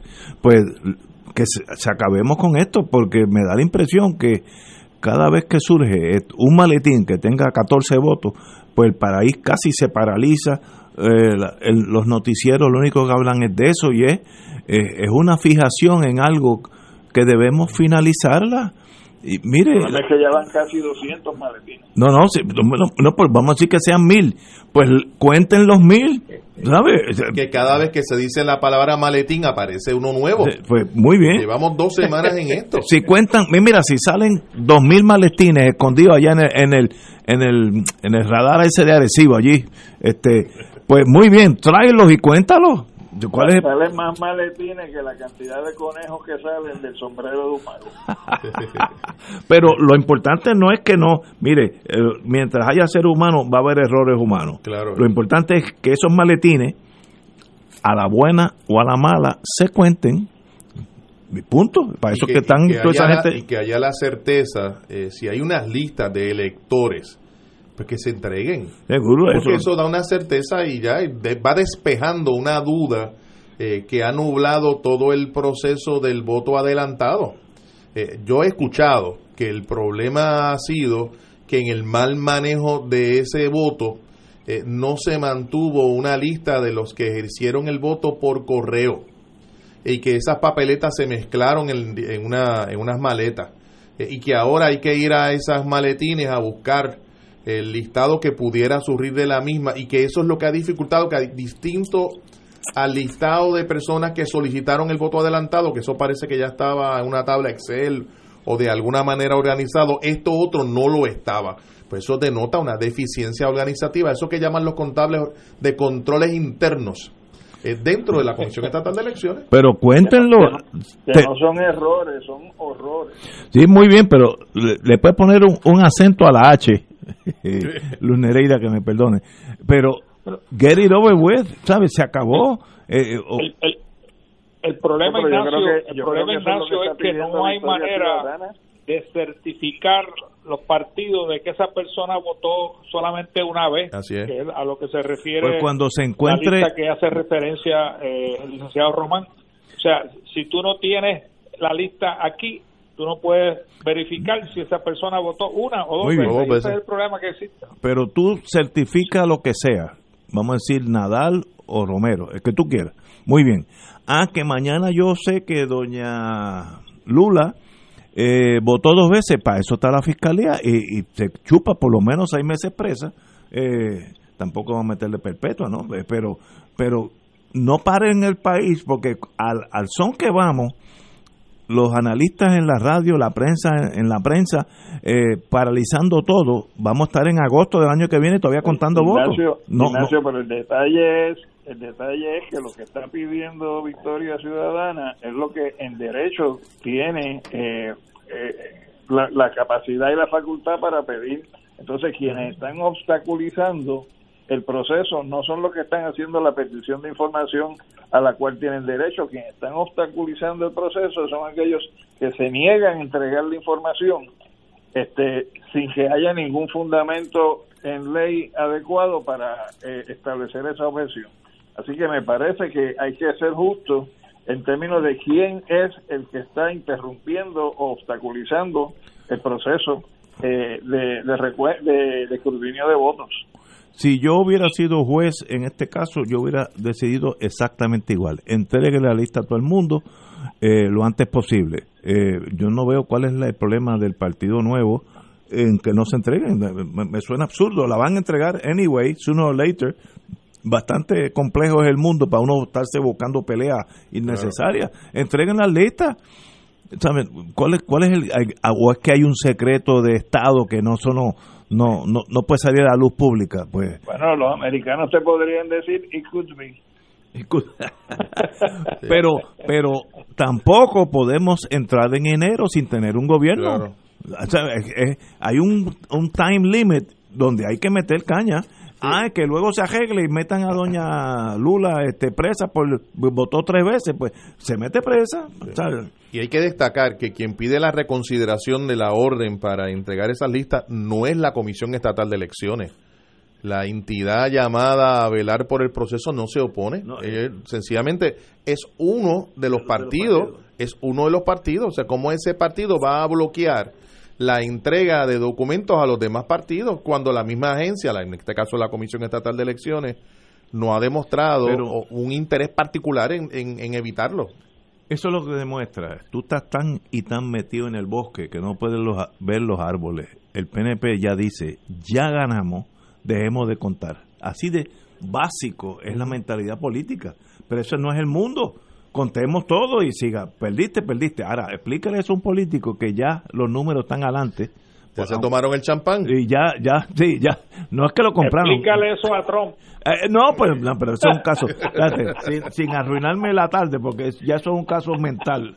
Aquí estamos hablando, digo, nosotros estamos dando cátedra de buen gobierno al lado de Trump. Así que este es un momento donde podemos estar orgullosos de cómo van las cosas aquí. Allá es a palo limpio y con. Ayer yo oí a Giuliani. Bueno, tenemos que ir a una pausa yo oí a Giuliani, Rudolf Giuliani, abogado de Trump, y me, da la impresión que está más loco que Trump. Dijo unas cosas incoherentes que, son obviamente eh, falsedades, pero lo dijo con una desfachatez y una persona que sudaba tinte de pelo, imagínate. Eh, mira, pero él fue cuando fue alcalde de Nueva York, hizo un buen trabajo. Muy bien, tenía credibilidad, tenía credibilidad la que no, tiene ahora. Y enderezó la ciudad de Nueva York desde una posilga una ciudad de primera para su mérito, pero ahora uno lo ve 20, 30 años después senil totalmente o, o mentiroso o patológico, no, no sé cómo. Vamos a una pausa, amigos, y regresamos con Fuego Cruzado. Fuego Cruzado está contigo en todo Puerto Rico. Con las más conectadas. Yo estoy al día. La MMM FlexiCard me da 145 pesos al mes para pagar y resolver. A mí, MMM me paga un teléfono con todo ilimitado para hablar con mi médico. Y las dos tienen MMM Conectado Platino. Beneficiario de Medicare Platino. MMM cuida tu salud y tu bolsillo. MMM Healthcare LLC es un plan de cuidado coordinado con un contrato Medicare Advantage y un contrato con el programa Medicaid de Puerto Rico. La afiliación en MMM depende de la renovación del contrato. Restaurante Marisquería Reina del Mar y Restaurante Mar del Caribe se han unido para ofrecerles la más extensa variedad de platos, calidad y sabor en mariscos frescos y carnes. Visítanos en calle Loíza, Punta Las Marías y disfruta de un ambiente elegante, familiar y seguro, tomando todas las medidas de seguridad. Abierto de martes a domingo desde las 12 del mediodía. Restaurante Marisquería Reina del Mar y Mar del Caribe, dando sabor a Puerto Rico. Localizado calle Loíza, Punta Las Marías, 787-545-5025. Un club rotario es casa de jóvenes y adultos, de hombres y mujeres, que comparten y viven los deseos de servir a los demás en un ambiente socialmente sano y productivo. Mensaje del Club Rotario de Río Piedras. Del 1 al 4 de diciembre del 2020, Radio Paz 810 AM celebrará su Radio Maratón, un adviento en clave misionera, donde oraremos por las intenciones de nuestros radioescuchas. Durante estos días recaudaremos fondos para continuar anunciando el Evangelio a todos los rincones de Puerto Rico a través de las ondas radiales. Esperamos tu llamada del 1 al 4 de diciembre del 2020. Podrás aportar a través de la ATH móvil de Radio Paz. Contamos con tu generosidad. Y ahora continúa Fuego Cruzado. Regresamos amigos y amigas a Fuego Cruzado. Bueno, como Yello Ortiz Daliot estuvo en Washington un montón de años, eh, la comisionada de Puerto de comisionada residente de Puerto Rico en Washington ha pedido acción al Congreso. ¿Cómo se hace eso? Pues Yello sabe, nos va a decir eh, ya mismo por entender que los electores de Puerto Rico tomaron una decisión clara y decisiva. La comisionada residente Jennifer González defendió ayer en el Congreso el referéndum de este mes en que la estadidad obtuvo el 52% de respaldo. Tras el tercer referéndum en ocho años en que el PNP eh, considera que la estadidad ha sido favorecida por el electorado de la isla. La comisionada González sostuvo que ha iniciado las gestiones para convencer al Congreso de que es hora de admitir la isla como el Estado. Yello, yo sé que tú estuviste allí muchos años, dime, ¿qué es esto? Bueno, eh, eh, eh, lo que ha venido haciendo desde que es comisionada de residente, ¿no? Este, tratando de, de tirarle, tirando, o sea, ponchándose cada vez que se, para en la caja de bateadores. y mira, fíjate, lo está haciendo en noviembre, que todavía no hay una definición final de, y no han jurado la, el nuevo Congreso. El nuevo Congreso jura alrededor del 6 de, de, de enero. Y hoy supimos que el nuevo presidente de la Comisión de Recursos Naturales del Senado es el senador de Wyoming, eh, John Barroso, creo que se llama. Sí, por ahí. Eh, y si tú escuchas el discurso de Barroso, es similar al de Mitch McConnell y al de Donald Trump. O sea, los demócratas quieren tienen una agenda socialista y están solicitando que el Distrito de Colombia y Puerto Rico sean estados Así que esta señora está en ese grupo de socialistas, aunque es republicana, porque está solicitando lo mismo que estos señores han dicho, que es una agenda socialista. Así que, mira, la cuesta no, no está empinada, eh, la, la, cuesta está simplemente no puede no puede echar hacia arriba. Además de eso, está en minoría en ese cuerpo eh, de la Cámara de Representantes eh, aunque ha, ha minorado la minoría de, la, de, la, los demócratas en la Cámara de Representantes, no, no deja de ser una minoría, una mayoría formidable, con integrantes de esa mayoría que están buscando una ruta diferente a la de la señora Jennifer González, la ruta apropiada para que finalmente los puertorriqueños puedan expresar su voluntad política en términos de cuál relación que queremos con Estados Unidos, si es que queremos una, eh, que es la, congresista Alexandra eh, Alexandria Ocasio Cortés y Nidia Velázquez que presentaron un proyecto de asamblea constitucional de estatus. Así que eh, ella tiene una lucha formidable no solamente contra los demócratas, sino en contra de su propio partido, que no quiere ni que le mencionen la palabra estadidad por ningún sitio. Así que ya veremos lo que sucedió, lo va a suceder, pero no veo que vaya a tener ningún éxito. Además, está llevando un mensaje totalmente eh, equivocado, porque aquí en Puerto Rico eh, yo no veo que haya ganado la estadidad eh, y, y, ella tendrá que dar unas grandes explicaciones en términos de los últimos eventos plebiscitarios que han habido en Puerto Rico, impuestos básicamente a la cañona por el Partido Nuevo Progresista donde las minorías no han tenido ninguna participación efectiva y por eso el y por eso el boicot del plebiscito del 2017 donde ellos alegaron que tuvieron un 97% de, de ventaja, donde alegaron que tuvieron X número de votantes y ahora tuvieron creo que menos votantes y un menos y un, y un, número menor de, de participación. Que así que Jennifer González no le envidio su tarea, porque es una que simplemente no, no puede ganar. Alejandro. Mira, yo creo que ello tiene total razón en todo lo, que ha dicho. Yo le añadiría un elemento que es que está actuando en una línea contraria a la que indicó el candidato que aparentemente va a, resultar eh, electo como gobernador, Pedro Pierluisi, cuando señaló que no había ambiente en estos momentos para mover el resultado de esa votación eh, que se llevó a cabo sobre estabilidad sí o no. O sea que me parece que en ese sentido pues eh, es un aletazo eh, de última hora en un congreso que como indica Yello este, termina a comienzos del año próximo porque viene un nuevo congreso, por lo tanto tiene que empezarse el trabajo con, con, con una composición que no es 100% la misma de la que había al cierre del mes de diciembre. Así que me, creo que eso es un aletazo de última hora eh, de parte de Jennifer.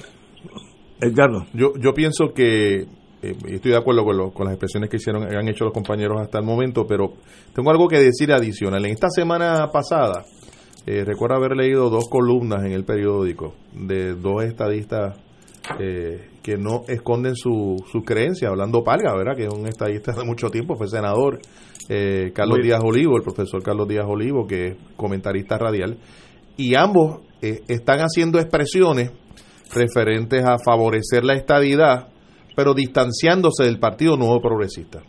Eh, y señalando que en el caso del partido, el Partido Nuevo Progresista, no había ocurrido ningún evento concreto específico que adelantara la estadidad y que no tienen la capacidad eh, de, promoverla. Eh, son expresiones mías, no es lo que ellos no, no, lo dijeron de, de esa manera, pero es lo que nos dan a entender una, una manifestación ciertamente de desconfianza hacia el, hacia el PNP y me parece que lo que está haciendo la comisionada residente de alguna manera es levantando la voz desde, la, desde el Partido Nuevo Progresista en relación con un tema en donde ya hay sectores importantes de, de personas que creen en la estadidad, eh, que ciertamente no han visto en el partido un instrumento para, para adelantar el, la propuesta estadista para, para Puerto Rico al extremo, no olvidemos, y es un dato también eh, preliminar, pero es un dato importante, de que el referéndum recientemente celebrado, el día 3 de noviembre, el sí a favor de la estadidad tiene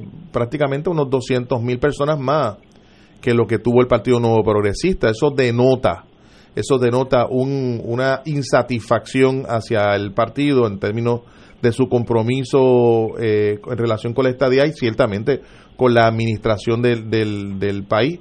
No vemos ambiente eh, para discutir el tema de Puerto Rico y su una propuesta de estadidad en uno de los peores momentos históricos que tiene nuestro país, una crisis, una profunda crisis económica que nos viene acompañado desde el 2006 y hay que hablar de las palabras, hay que decirlas, una depresión económica que no parece tener solución en el corto plazo. Y yo no creo que Estados Unidos conociendo de la extraordinaria situación económica que tiene Puerto Rico y de la deuda eh, significativa, enorme, de la quiebra que hay en el país, quiera en este momento ni siquiera discutir el tema. Yo lo planteo en estos términos, ni siquiera discutir el tema. Yo no anticipo que siquiera haya vistas en una subcomisión en la Cámara de Representantes. Pero mira, yo padezco de ser demasiado práctico, a veces eso es un defecto en la vida, pero a veces también ayuda mucho a ver las cosas. Yo soy senador de West Virginia, no sé ni dónde queda Puerto Rico ni dónde queda Guam. Para ser neutral. Y viene la comisionada residente de Guam, que tienen una también, y dice, mira, nos gustaría que... Entre, delegada tienen ellos. De delegada, que se integrara, integrara Guam como Estado de la Nación Americana, y ha habido una, un referéndum, y sacamos 52% yo de West Virginia diría, oye, ¿y el otro 48? ¿Qué, qué, qué opina? Porque es casi la mitad. Ah, la 8 pues votaron que no se integra a, los Estados Unidos, Guam. Digo Guam para no estar en la cuestión emocional de Puerto Rico. Pues mire, yo le dije, bueno, pues señora o señor, este, no hay problema, nosotros bienvenidos a, a, la gran nación americana. Cuando lleguen a un 80%, regresen aquí y entonces bregamos con el otro 20, pero 52 a 48, desde el punto de vista de alguien neutral, es casi empate. Y esa es la realidad. A, mí me duele decir esto. Yo pensé que eso, yo pensé que eso era mucho a poquito. Que el, PNP, eh, la estadía iba a ganar 90 a 10. Miren, me equivoqué por la mitad de los votos, solamente un pequeño margen de error. Pues esa es la realidad. Pues no es el momento de jalar el gatillo porque ese senador de West Virginia va a hacer esa pregunta. Y el otro 48, ¿qué piensa? Yo, yo voy a meter a esta nación un, un, estado donde el 48% no quiere ser estado. Ah, pues que se queden como están. Y digo, si tuviéramos yacimiento de uranio o petróleo, pues hay que otras consideraciones, pero tampoco tenemos eso. Eh, si fuéramos lago Maracaibo, yo, senador de West Virginia, le pongo atención también. Así que, ya no tenemos ya no tenemos y, el Hadar no lo quitaron. vamos, a una, vamos a una pausa, amigos. Fuego Cruzado está contigo en todo Puerto Rico. La Hermandad de Empleados Exentos No Docentes de la Universidad de Puerto Rico. Denuncia a la Junta de Gobierno por su intención de querer destruir nuestro convenio colectivo y con ello la eliminación del Plan Médico Único que cobija a los trabajadores universitarios. Denunciamos la mezquina entrega de la gobernanza de la universidad a la Junta de Control Fiscal para no asumir su responsabilidad. A Emilio Colón y a la Junta de Gobierno le decimos que defenderemos con fuerza nuestro convenio colectivo. Exigimos la firma del convenio ahora. Fuego Cruzado, el programa de más credibilidad en la radio puertorriqueña, es ahora la tribuna abierta de análisis noticioso, con diversas perspectivas que exploran el trasfondo de lo que acontece a diario y cómo nos afecta. Escucha Ignacio Rivera y sus panelistas invitados de lunes a viernes en Fuego Cruzado en transmisión diferida a las 10 de la noche por Oro 92.5 FM. Fanático del deporte, la mejor información y el mejor análisis lo escuchas los sábados a las 2 de la tarde por Impacto Deportivo con Javier Sabat y el más completo elenco en deportes por Radio Paz 810 AM y en las redes sociales Facebook, Impacto Deportivo, Radio PR, Twitter e Instagram, Impacto underscore Deport. Juntos, impactando el deporte nacional. Radio Paz te ofrece el mejor motivo para levantarte temprano y disfrutar el comienzo de un nuevo día de lunes a viernes con Enrique Liboy y Radio Paz en la mañana. La dosis perfecta de noticias, deportes y éxitos musicales de todos los tiempos, humor y curiosidades, calendario de actividades y tus peticiones musicales por el 787-300-4982. Conéctate con el 810 AM de lunes a viernes con Enrique Liboy y Radio Paz en la mañana. En Oro 92.5 FM, Radio Paz 810 y el Canal 13 estamos trabajando a tono con la emergencia que en estos momentos está viviendo Puerto Rico. Estamos ofreciendo nuestros servicios al máximo con el personal disponible según nos permitan las circunstancias. Si tiene un mensaje para ofrecer a sus asociados, clientes o personal, solo tiene que llamar al 787-349-7949. 787-552-0825 y nuestros empleados le comunicarán al personal de ventas para atender su necesidad. A nuestros clientes estén en comunicación con su ejecutivo o ejecutiva de ventas que continúan ofreciendo sus servicios como de costumbre. Recuerden los teléfonos 787-349-7949 y 787-552-0825. Y ahora continúa Fuego Cruzado.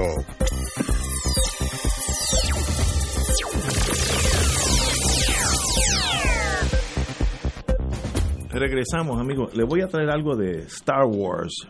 A mí me fascina esto ya. Y, y en este específico caso, pues tiene que ver conmigo indirectamente. Eh, la tecnología es algo que avanza tan rápido que es imposible un ser humano normal estar al tanto de los de los de la aceleración de la tecnología. La General Motors, donde tengo un hijo que trabaja allí. En los carros nuevos del 21, cada carro tiene una carpeta en los headquarters de la General Motors, cada carro. Por ejemplo, si usted monta ese, en ese carro cuatro personas y yo monto uno. Compramos el mismo carro, pero Edgardo monta cuatro y yo monto ninguno.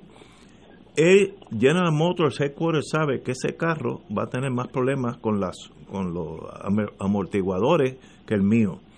Si, si yo pego freno más duro que Edgardo, porque Edgardo guía suavecito y tranquilo, una velocidad, General Motors sabe que ese carro eh, está siendo bien cuidado. Si yo le cambio el aceite cada dos meses, eh, el General Motors sabe que ese carro se le está cambiando el aceite, etcétera, etcétera. Todo lo que usted hace con ese carro, si usted choca, él sabe dónde chocó, qué daños tuvo. Un carpeteo electrónico de cada automóvil. ¿Y qué ventaja tiene eso? Pues ellos están estudiando los problemas de los carros General Motors. Pues mire, se están quedando la, si, tú compraste ese carro y tienes menos de 40 años, el problema va a ser la banda de los frenos, etcétera, etcétera. Y ellos también están launching, están tirando, efectivo enero del, del eh, año entrante, una compañía de seguros que te va a hacer un plan de seguro según tú estás cuidando el carro. En otras palabras, si yo compro un carro y no lo cuido y le doy bandazos y lo maltrato, el seguro mío va a ser el doble del Gardo Román que va de ahí a la escuela, llevar los hijos chiquitos y de ahí se va para su casa y apenas los usa. Pues ese, ese seguro para el Gardo va a ser, va a ser 10% de lo que yo tengo que pagar. Es fascinante pensar que cada automóvil va a estar observándose por la General Motors los decenas de miles que hacen en, el año que viene, todos van a tener ese dispositivo. ¿Qué tipo de gasolina le, le echas? ¿Cuándo le cambias el aceite? ¿Cuándo le diste un overhaul al motor y le cambiaste los, los spark plugs? Todo eso ellos lo van a tener y de ahí sacan material de ingeniería para hacer un carro mejor o eh, material para asegurar el carro. Eh, y el seguro va a ser básicamente individual por carro. Una, una revolución desde el punto de vista tecnológico eh, que se hace difícil hasta comprenderlo. Lo más interesante de eso, ahora en el plano personal, es que uno de mis hijos fue el que estuvo a cargo de ese programa, tuvo dos años trabajando solamente en eso y ahora pues me escribió hace unos días me mandó la papelería que ya finalmente terminó con su misión. Así que uno se llena de orgullo de, que los hijos, a pesar de uno, echan para adelante, triunfando allá en, en Texas. Pero lo fascinante es la cuestión técnica, cómo la General Motors va a tener una carpeta para cada automóvil que hagan el año que viene cada automóvil va a tener, va, está, está, digo, Moto va a saber exactamente lo que le está pasando a ese carro, hasta el peso que tienen. Si le están metiendo mucho peso, sabemos que eso va a tener un problema con el motor, la transmisión eventualmente, y por tanto el seguro o, o, tendremos que hacer una transmisión un poquito más fuerte, etcétera, etcétera. Fascinante, el mundo acelera tan rápido que a veces uno se queda. Yo, yo me acuerdo aquellos carros en los 50 de cambio, ya eso no existe. Eh, aquellas sopandas que eran una cosa, ya eso no existe. Tienes que abrir la ventana tú mismo. Sí, con la manigueta. Eh, y qué bonito. Dígote. Ya habrá algún abogado que se las ingenie para llevar un pleito porque viola los derechos a la intimidad. Sí, sí, bueno, pero en ese caso, yo me imagino que ya yo pensé eso con, eh, conversando con el hijo, pues te desconectan allá tú. ¿Sabes? No, no hay problema. Pero ellos quieren hacer eso porque pueden darse cuenta de, vamos a ver que vendemos 35 mil Cadillacs y todos tienen problemas, todos los que tienen cierto peso o cierta velocidad tienen problemas con, con el diferencial, pues ya saben que para el año que viene eso hay que corregirlo, que es una data científica de primera clase este, y es el mundo, el siglo XXI llegando a nuestras puertas. En el caso mío, que yo empecé a volar a Estados Unidos, eh, los Constellation aquellos que tomaban siete horas llegar a Nueva York, y ahora uno va pensando que están en, su casa de lo cómodos que son. Bueno, pero ahí estamos. El mundo camina. Eh, yo te, yo te escucho y lo que me viene a la mente es que quien lo hereda no lo hurta. Porque, porque si esa es la capacidad que en la tecnología civil se puede ya estar implantando por una empresa, imagínate la capacidad de vigilancia que pueden tener las agencias de seguridad y de inteligencia de los Estados Unidos sobre los seres humanos, porque tú sabes que los desarrollos en lo civil viene detrás, no frente, de los desarrollos en lo militar. Eso es verdad. que me imagino que ese nivel de vigilancia, control y observación que describe tu hijo desde el punto de vista del ejercicio civil con la tecnología, pues imagínate los socios tuyos o ex socios tuyos eh, el nivel de, de desarrollo de No, no, capacidades de vigilancia que deben tener sobre los seres humanos. La última vez que yo oí eso, hace como 10, 15 años, fue cuando capturaron a Abimael, aquel Guzmán, el de Sendero Sí, Luminoso. el presidente, el presidente, El presidente. Pues eh, ese Guzmán, el que se llamaba a sí mismo el presidente de allá de Perú, De- de, de- Sendero Luminoso. Sendero Luminoso, creo que era Abimael Guzmán, algo por el estilo. Abimael Guzmán, sí. Guzmán. Pues ese señor fue capturado porque la agencia eh, le hizo un- una triquiñuela y es que hicieron pusieron unos rifles porque ellos asaltaban posiciones de policía rurales para quitarle las armas y hicieron unos unos le, le inyectaron a unos rifles en la culata un chip donde podía el satélite seguir ese rifle por GPS. eh, un GPS, pero chiquititito, in- insignificante. Y entonces notaron que muchos de esos rifles no estaban en la jungla, fueron a downtown eh, Lima. Increíble, pero y ese señor lo cogieron en, su- en una residencia clandestina en Lima por los rifles. De eso hace 15 años, imagínate ahora el como presidente, creo que se llamaba a sí mismo el presidente Gonzalo. Sí, sí, El Gonzalo, Así es. Y qué, qué lástima que esa tecnología no esté disponible para el desarrollo de transportación eh, colectiva pública eh, que sustituya ese, esa alternativa individual que es el vehículo de, de- de motor. Porque habemos muchos que aspiramos a no tener que guiar nunca. Eh, Bueno, mira, oye, le voy a dar al hijo la- el, el nuevo proyecto, arreglar la- la- las lanchas de Vieques y Culebra. Mira, darle uno más sencillo, arreglar el proceso electoral en Puerto Rico. Ah, no, ese, ese, ese- ese- ese es más difícil. que le ponga un GPS a cada maletín para que no sigan apareciendo. Oye, y lo fácil, lo fácil que esa tecnología ya está. Sí. Ya, si tú puedes man- saber si al carro que yo compré en adjuntas le estoy cambiando el aceite tan eh, eso es para mí fascinante. Eh, Oye, Ignacio, pero cuando mataron a Osama Bin Laden, ¿no lo estaba viendo Obama desde Sí, Casablanca? eso, Así es. eso es cierto. En una sala, estaba en un sofá Eh, yo me acuerdo la, eso, con ¿tú- Hillary. ¿Tú te imaginas? ah? yo me acuerdo la cara de asustada de Hillary. Hillary tiene la mano sobre la boca. Eh, cuando se estrelló el helicóptero americano, pensaban que todo se había arruinado.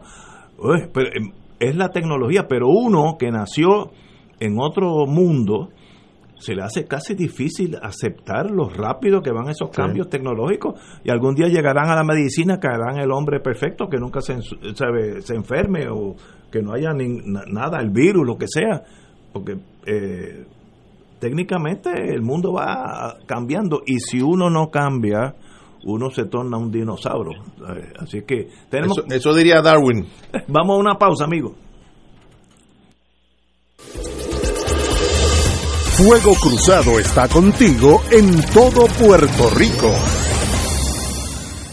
En Buenos Días Familia, por Radio Paz 810 AM, a las 10 de la mañana de lunes a viernes, acompañas a Judith Felicie en una agenda de interés para ti, de lo que quieres escuchar, aprender y disfrutar. Comparte con sus invitados, como el doctor Edgardo Rosario Burgos y su consultorio radial, la psiquiatra María Teresa Miranda en Familia, Crisis y Soluciones, y la doctora Ada Rosabal hablando de fe, el periodista Javier Santiago con lo mejor de la cultura popular entre muchos temas. Buenos días familia, de lunes a viernes por Radio Paz 810 AM. Del 1 al 4 de diciembre del 2020, Radio Paz 810 AM con el lema Pidan y se les dará, busquen y hallarán, y llamen y se les abrirá la puerta, celebrará su Radio Maratón, un ambiente en clave misionera. Durante estos días recaudaremos los fondos necesarios para continuar anunciando el Evangelio a todos los rincones de Puerto Rico a través de nuestras ondas radiales. Tendremos reflexiones, oraciones y catequesis junto al obispo auxiliar de la Arquidiócesis de San Juan, Monseñor Alberto Figueroa, Padre Milton Rivera, Padre Fernando Pipo Colón Gutiérrez y Monseñor Francisco Medina. Podrás aportar a través de ATH Móvil de Radio Paz 810 AM. Contamos con tu generosidad. Fuego Cruzado, el programa de más credibilidad en la radio puertorriqueña, es ahora la tribuna abierta de análisis noticioso, con diversas perspectivas que exploran el trasfondo de lo que acontece a diario y cómo nos afecta. Escucha Ignacio Rivera y sus panelistas invitados de lunes a viernes en Fuego Cruzado en transmisión diferida a las 10 de la noche por Oro 92.5 FM. En Oro 92.5 FM, Radio Paz 810 y el Canal 13 estamos trabajando a tono con la emergencia que en estos momentos está viviendo Puerto Rico. Estamos ofreciendo nuestros servicios al máximo con el personal disponible según nos permitan las circunstancias. Si tiene un mensaje para ofrecer a sus asociados, clientes o personal, solo tiene que llamar al 787-349-7949. 787-552-0825 y nuestros empleados le comunicarán al personal de ventas para atender su necesidad. A nuestros clientes estén en comunicación con su ejecutivo o ejecutiva de ventas que continúan ofreciendo sus servicios como de costumbre. Recuerden los teléfonos 787-349-7949 y 787-552-0825. Y ahora continúa Fuego Cruzado.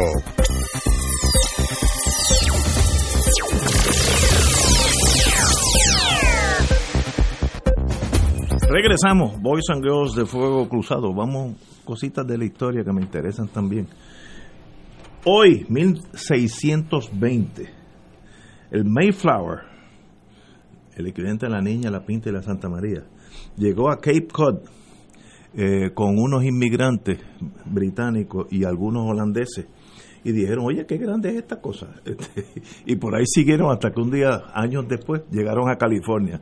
Hoy empieza la colonización de, de los británicos, 1620 en los Estados Unidos. Así que para los americanos es una fecha igual que para nosotros la niña, la pinta y la Santa María. Y de los holandeses. Y de los holandeses Porque también. fueron- Sí. En 1805, Lewis and Clark, que se llamaba Meriwether Lewis y William Clark, llegaron al Océano Pacífico, los primeros europeos en caminar del este de los Estados Unidos hasta el final de la nación. Wow. 1942, esa me interesa mucho, he leído muchísimos eso, eh, sobre ese suceso. Operación Uranus, que es la defensa soviética del Stalingrado ante el ataque del séptimo ejército alemán, Sixth Army, el, sexto, bajo el general von Paulus. Eh, se dice, malas lenguas, que, que los rusos perdieron casi un millón de habitantes entre soldados y civiles en Stalingrado. Un millón en una batalla que duró dos, tres meses. Así que dem- de- demostramos esa, esa nación rusa, lo aguerrida que ha sido por la historia. No es que ellos quieran ser así, pero es que la historia le ha dado duro contra el piso y eso te hace más duro en el sentido de persona, eh, de ser humano, de sociedad. 1985, el presidente Reagan y el presidente soviético Gorbachev se encuentran en Reykjavik, Islandia, y se dan la mano y dicen, oye, ya es tiempo de dejar esta cosa de ser enemigos, vamos a tratar de ser amigos. Ahí comenzó el, el, ¿cómo se llamaba? Ay, Glasnost, el- el La perestroika. la perestroika, la perestroika, excelente. Así que un poquito de historia nunca hace mal y de verdad que eh, una veces está tan envuelto en, en el day to day que pierde pierde la trayectoria. De, Ot- de- otra fecha, Ignacio. diga usted. Hoy, hoy eh, hay que recordar el 75 aniversario de los juicios de Nuremberg Ah. contra la figura del régimen nazi. Eh, en la sala 600 del Palacio de Justicia de Nuremberg, allí se juzgaron a Hermann Goering, Ru- Rudolf Hess y otros jerarcas de la, nazi, que luego de básicamente casi un año de juicio fueron ahorcados. 15 de ellos fueron ahorcados, excepto Goering, que se Se suicidó, suicidó, sí. la noche antes con una píldora de veneno. Eh, Por la, por la, por la, por, por, por las matanzas de los judíos en la Segunda Guerra Mundial. una de las cosas más trágicas de esos juicios de Nuremberg es que el presidente del Tribunal Supremo de Alemania, que antes de la guerra tenía un prestigio a nivel mundial como, como un letrado, un abogado, eh, un pensador jurídico de primera, se dejó llevar por el sistema nazi y terminó como juez del Supremo eh, de, Alemania, eh, validando todas las barbaridades que hacía ese loco y la SS, y sencillamente es un caso trágico de cómo una persona de ese standing elite en el mundo como jurista, jurista termina siendo el gatillero de un sistema, eh, endosando un sistema que era barbárico con las razas que ellos consideraban que eran inferiores. ¿Qué ha pasado en otros países? Está la experiencia en Estados Unidos con el Tribunal Supremo que validó la esclavitud, validó la, la segregación racial por mucho tiempo. Eh, hubo resistencias a medidas referentes a equidad de género también. Eh, o sea que ciertamente la experiencia de sistemas judiciales que han servido bien a movimientos políticos o gobiernos eh, que han impuesto medidas antidemocráticas o contrarias a los derechos humanos, una experiencia que no es únicamente de Alemania, la hemos visto también en el caso de los Estados Unidos. Eh, un, dato un dato curioso, Ignacio, compañero que nos escucha, la sala 600 del Palacio de Justicia de Nuremberg todavía es una sala activa. Eh, yo estuve así hace como 10 años en, en Nuremberg en un, tour y nos pasaron por el frente del palacio, nos, nos enseñaron cuál era la sala porque no podíamos entrar porque estaba siendo utilizada para como un juzgado común y corriente Qué interesante. de, hoy. Así Qué interesante eso. sí, Excelente. Bueno, que es importante tener presente que es que aunque eh, eh, se condenaron a esos jerarcas del régimen nazi, realmente el tribunal de Nuremberg continuó operando desde el punto de vista de procesar a múltiples, y no digo múltiples, son cientos de, de, funcionarios del gobierno alemán que fueron hasta niveles tan tan bajitos, ¿no? Energía como mujeres que trabajaban como vigilantes en los campos de concentración. así, que por ahí pasaron cientos y cientos y cientos de personas procesadas. Y con, y con mucha justicia, porque la verdad que el, ese experimento nazi fue una aberración a la humanidad que nunca ha visto una cosa igual en ningún país del mundo. Aquellos, entre comillas, salvajes, no, no. Estos sí que fueron salvajes, un país que era culto y fino, lección para los americanos pero, pero hay que repetirlo, Ignacio, porque mucha gente olvida, ¿sabes? Es verdad. Todo el mundo no lee los libros de historia. Y mira, otro dato curioso, uno de los últimos testigos sobrevivientes del juicio, de nombre Emilio Di Palma, murió hace unos meses debido al COVID-19. wow. Y, y, este, y esta experiencia fue la que provocó luego que en el año 48 la, la Organización de Naciones Unidas, recién creada desde el 45, adoptara la Declaración Universal de los Derechos Humanos, que ha sentado las bases para todo un esquema jurídico en el plano internacional de protección de los derechos fundamentales de, de los seres humanos por el mero hecho de ser un ser humano.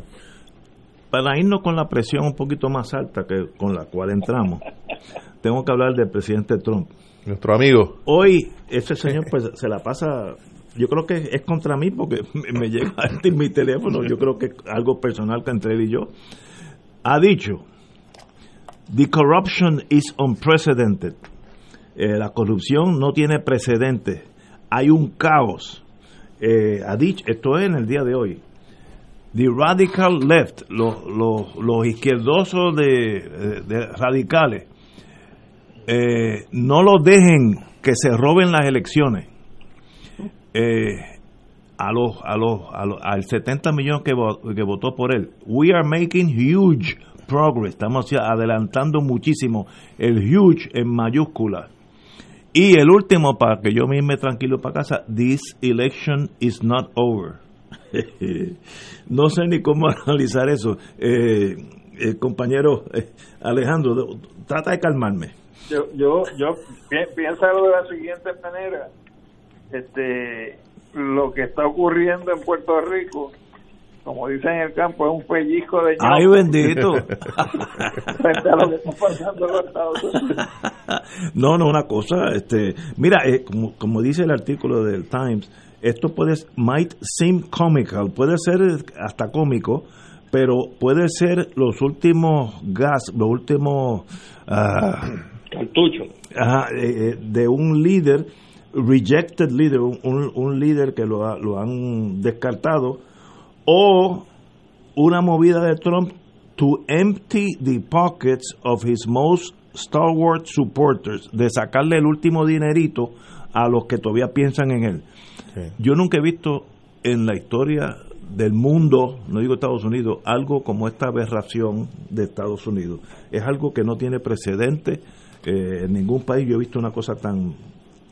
tan Bueno, y, en, y en Georgia anunciaron resultados hoy. eh, Sí, Georgia, el, el, el- está- en Georgia ya se certificó eh, eh, que lo, Biden ganó la, la presidencia.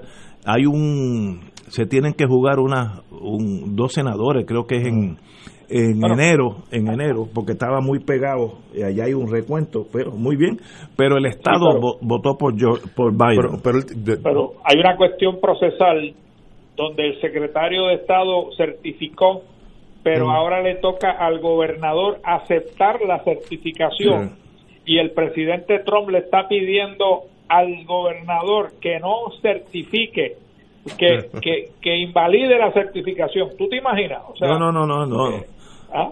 No, yo no me imagino, jamás yo pensé que íbamos a estar hablando de eso de Estados Unidos, porque si estuviéramos hablando de Venezuela, entonces uñame, Oye, caerle arriba. Y ahora, men- que mencionas a Venezuela, eh, ha habido Ah, incluso verdad. declaraciones eh, de que estas elecciones han sido robadas, ha sido un timo, dice el grupo de Trump, eh, con la intervención del gobierno de, de Venezuela. de Venezuela. Eso lo dijo ayer eh, este señor, este fue- Giuliani. Giuliani, sí, sí. un Dijo, excelente. dijo que, lo- que los dueños de Dominion, que son los mismos que más bregan con las máquinas de- electorales en Puerto Rico, eran dueños venezolanos que habían sido contratados por Chávez para asegurarse Sí. que siempre ganara las elecciones. Claro. Y Chávez lleva cuánto tiempo ya desfallecido, 13 ¿no? años muertos. A la que Giuliani, mira, en la vida hay que saber cuándo llegar, pero más importante, cuándo irse. Este señor fue un excelente alcalde de Nueva York, excelente. Buen, Y- buen fiscal también. y fiscal general de Estados Unidos eh, eh, y, y hizo un trabajo excelente. Oye, y está senil y estoy siendo simpático con él. Ayer dijo un montón de aberraciones, esto que, que Maduro le est- estuvo este, traqueteando con, con el sistema de, de votación norteamericana, que, que eso, si, si me dijera Putin o los chinos, pues tal vez tengan la capacidad tecnológica, pero Maduro, y lo dijo así, pues, y, y se va para su casa tranquilo, que, que, de, qué desastre La, llegar a... la gran tragedia es que tienen 70 millones Sí. de gente que Así hacen es. caso. Eh, me- ¿Ves? Tú ves, Oye, un- un- una buena noticia, Ignacio. Te necesito una. Pfizer, Pfizer radicó en el día de hoy la, la, la autorización que necesita de emergencia para empezar a distribuir la vacuna contra el COVID. Qué bueno, eh, esta es la compañía alemana. eh, no, está en conjunto con una compañía Pfizer alemana. y Neo, y- y Neo algo se llama la sí, otra. sí. Bueno, eh, tenemos que hablar con Cabanilla durante el fin de semana. Ya porque- que Cabanilla no estaba, pues bregué con lo del Eh, COVID. dato importante. No, no, no, hombre, no. Y yo, esperanzador yo lo llamo en el fin de semana para que nos reserve alguna eh, alguna vacuna. Vamos, nosotros vamos primero.